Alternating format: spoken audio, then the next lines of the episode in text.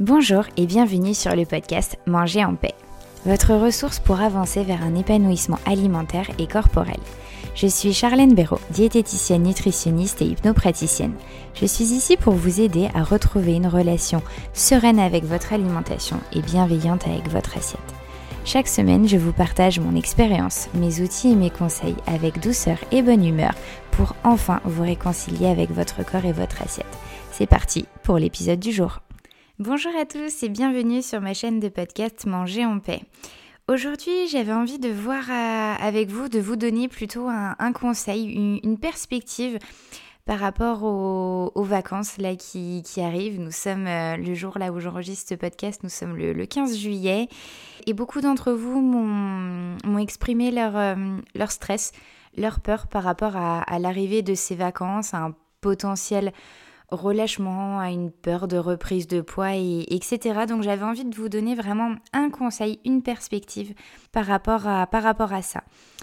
Et en fait, ça va commencer que ce qui est important à, prendre en compte, c'est que quand votre cerveau est, stressé, qu'il a peur, et bien en fait, ce stress, ça entraîne le, le tout ou rien, le foutu pour foutu. Toutes ces pensées dichotomiques, ça va être vraiment amplifié euh, si vous êtes stressé, si votre cerveau ressent un, stress.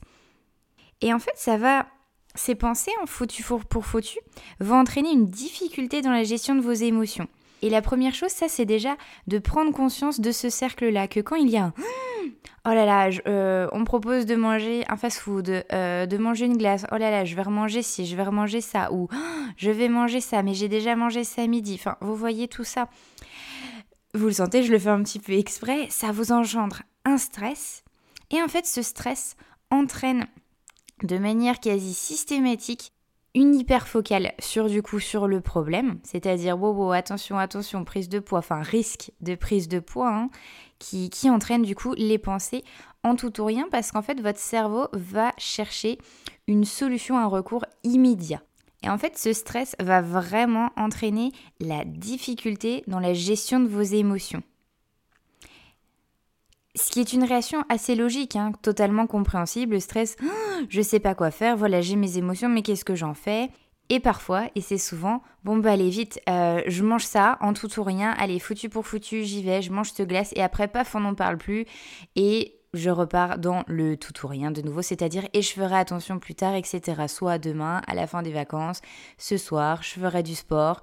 Enfin voilà, le, cerveau ne sait pas trop comment, comment gérer ça, il veut trouver une solution là tout de suite maintenant au problème et il part dans le tout ou rien, dans le foutu pour foutu. C'est une réaction complètement logique, totalement compréhensible et en même temps qui ne vous aide pas à avancer positivement vers une perte de poids durable.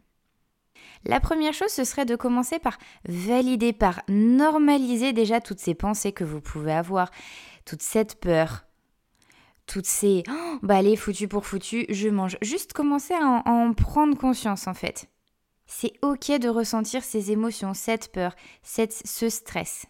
Et peut-être faire la distinction que il y a une différence entre ressentir des émotions et contrôler vos émotions, contrôler ce qui peut se passer en vous. Il y a vraiment une différence là-dessus parce que quand vous contrôlez vos émotions, en fait, vous êtes dans l'évitement. Vous êtes dans l'évitement, c'est-à-dire que vous allez boire, surtout manger, en fait, pour anesthésier vos émotions.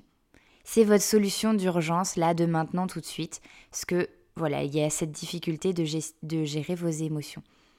Et donc il y a souvent ce comportement tout ou rien d'évitement qui peut arriver et du coup vous allez manger pour anesthésier vos émotions et après paf on n'en parle plus, on verra plus tard.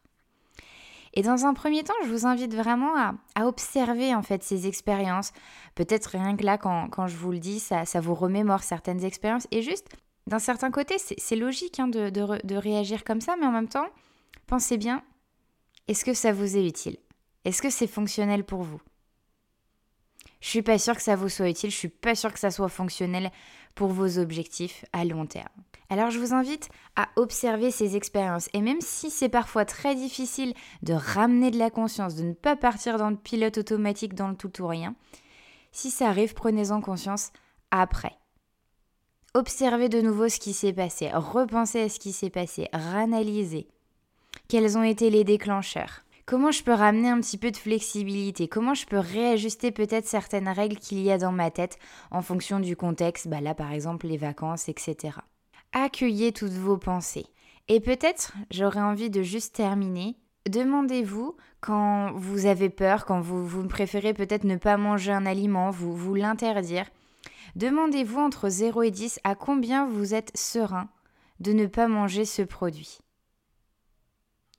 Et à l'inverse, quand vous avez tout dégommé peut-être parce que vous êtes parti dans le tout ou rien, mais là dans, l'opposé, et peut-être à combien entre 0 et 10 avez-vous apprécié cette glace, cette gaufre que vous avez mangée euh, d'un coup?